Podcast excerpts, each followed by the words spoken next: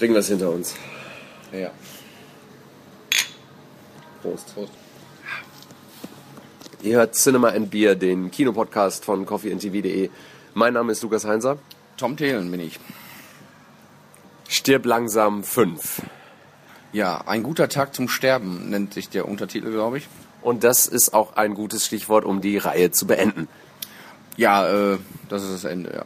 Vielleicht fangen wir vorne an. Stirb langsam 1 ist ein sensationell guter Film, der damals quasi ein völlig neues Genre begründet hat, nämlich dass äh, ein Typ gegen ganz, ganz viele in einem Gebäude.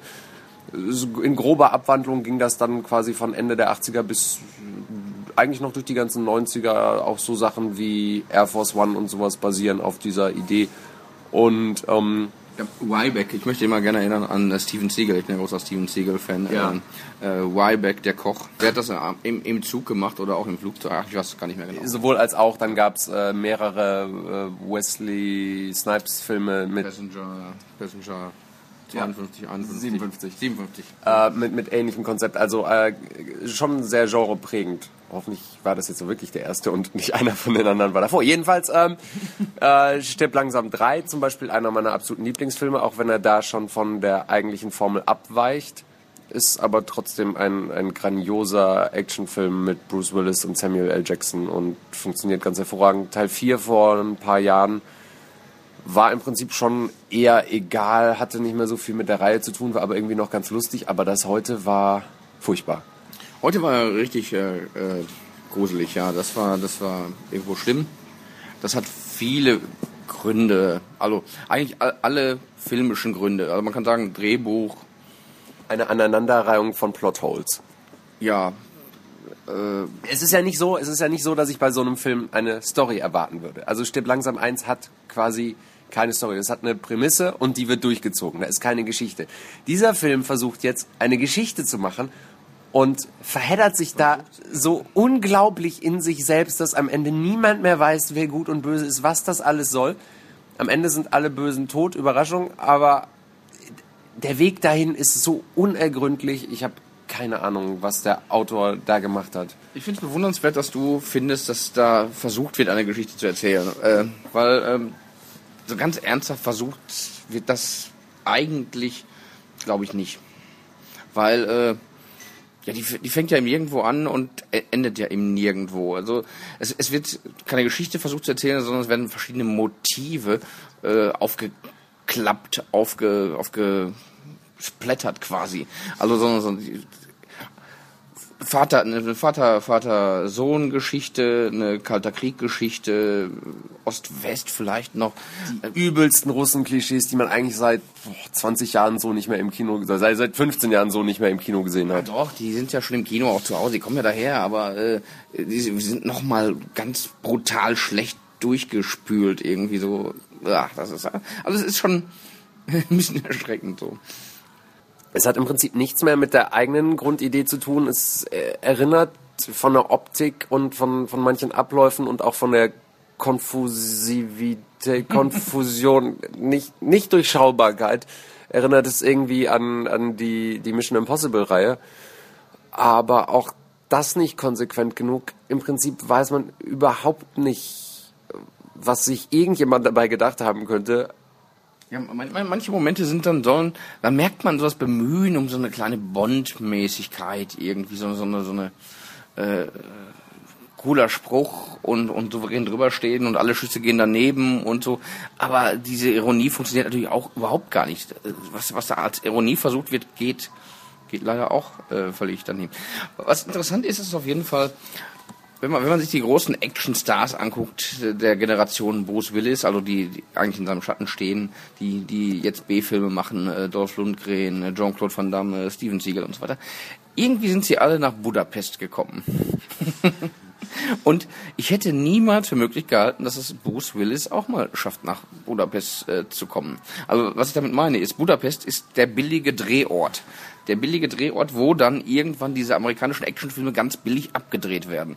Und seit Jahren touren da halt diese abgehalfterten B-Filmstars rum.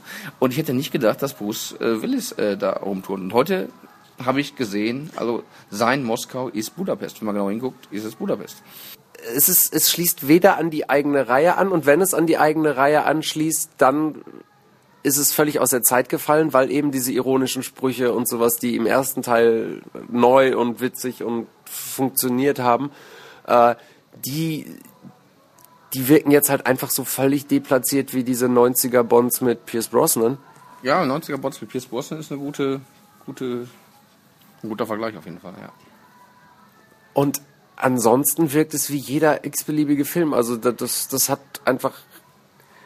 Es ist zum einen ist es ein schlechter Film und zum anderen finde ich es auch einen großen Verrat an der eigentlichen Reihe und an der eigentlichen Idee. Es gibt ganz zum Schluss gibt es ein, zwei Momente, wo äh, nochmal so eine Referenz an den ersten Film aufkommt, die dann grandios ist für diesen einen Moment, aber das war's dann auch schon grandios ist vielleicht ein äh, starkes Wort. Vielleicht habe ich auch nur geschlafen, das kann natürlich auch sein. Was es ist, glaube ich, es kommt bei mir auch äh, einfach daraus, dass ich es bis dahin so furchtbar fand, dass ich dann diesen einen kleinen Verweis auf die eigene Geschichte dann doch äh, gefeiert habe. Ein kleines bisschen retten muss man da noch mal ganz kurz, weil die äh, erste Viertelstunde, da erste Viertelstunde, ersten 20 Minuten gibt es eine, eine natürlich völlig sinnfreie und völlig aus dem Hut gezauberte äh, Autoverfolgungs-Action-Sequenz. Und die Na, wenn die mal in der ersten Viertelstunde wäre, das dauert schon ein bisschen, bis wir da ankommen. Also ja. da, davor äh, wird man als Zuschauer auch völlig sinnlos hin und her geschleudert. Das, das kann sein, aber ich habe es irgendwie so empfunden als am Anfang. Äh, ich habe es deshalb als am Anfang empfunden, weil ja davor ja auch nichts passiert. Aber kann ja, sein, dass da ein bisschen ja. Zeit vergeht. es vergeht Zeit, aber es passiert jedenfalls nichts.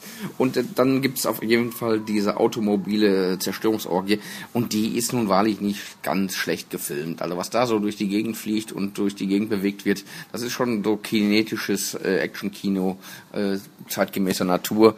Äh, es leidet halt komplett darunter, dass es keine keine Dramatik, keinen Sinn hat, also man, man, hat keine Angst um irgendwen. Es geht eigentlich, man weiß auch nicht, wer jetzt wen verfolgt da genau.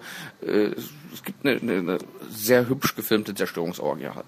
Ja, aber auch die ist natürlich jetzt nichts, wo man sagt, das ist irgendwie in irgendeiner Weise neu oder so. Es ist einfach nur eine sehr, sehr große, sehr kostspielige, mutmaßlich sehr routiniert abgefilmte große Zerstörungsverfolgungsjagd. Genau, ja. Es fliegen schöne Autos und äh, eine, eine deutsche Automarke spielt eine ganz große Rolle. Die rollt eigentlich alles nieder. Die hat so einen Stern vorne. Äh, Kann auch größere Panzerfahrzeuge der Armee problemlos stoppen. Ja, ja, die fährt da hinten rein, dann sind die ganz erschüttert natürlich, klar. Ich glaube, wir haben schon viel zu viel über diesen Film gesprochen. Wir haben uns mehr Gedanken darüber gemacht als der Drehbuchautor, ganz offensichtlich. Möchten wir ein Fazit ziehen? Ja, das muss man wirklich gar nicht sehen. Das ist äh, eigentlich, wie gesagt, äh, Direct-to-Video-Ware. Bruce Willis ist dann der Mann, der die Leute ins Kino zieht. Und ja. Ich finde es äh, schlimm, es ist Verrat an der Reihe und äh, deswegen von mir, also ähm, Entzug der Liebe und Verehrung für äh, Stirb langsam. Das war ein Desaster. Stirb langsam, meine Damen und Herren, endet mit Teil 3 und ähm, an dieser Stelle endet auch dieser Podcast. Prost.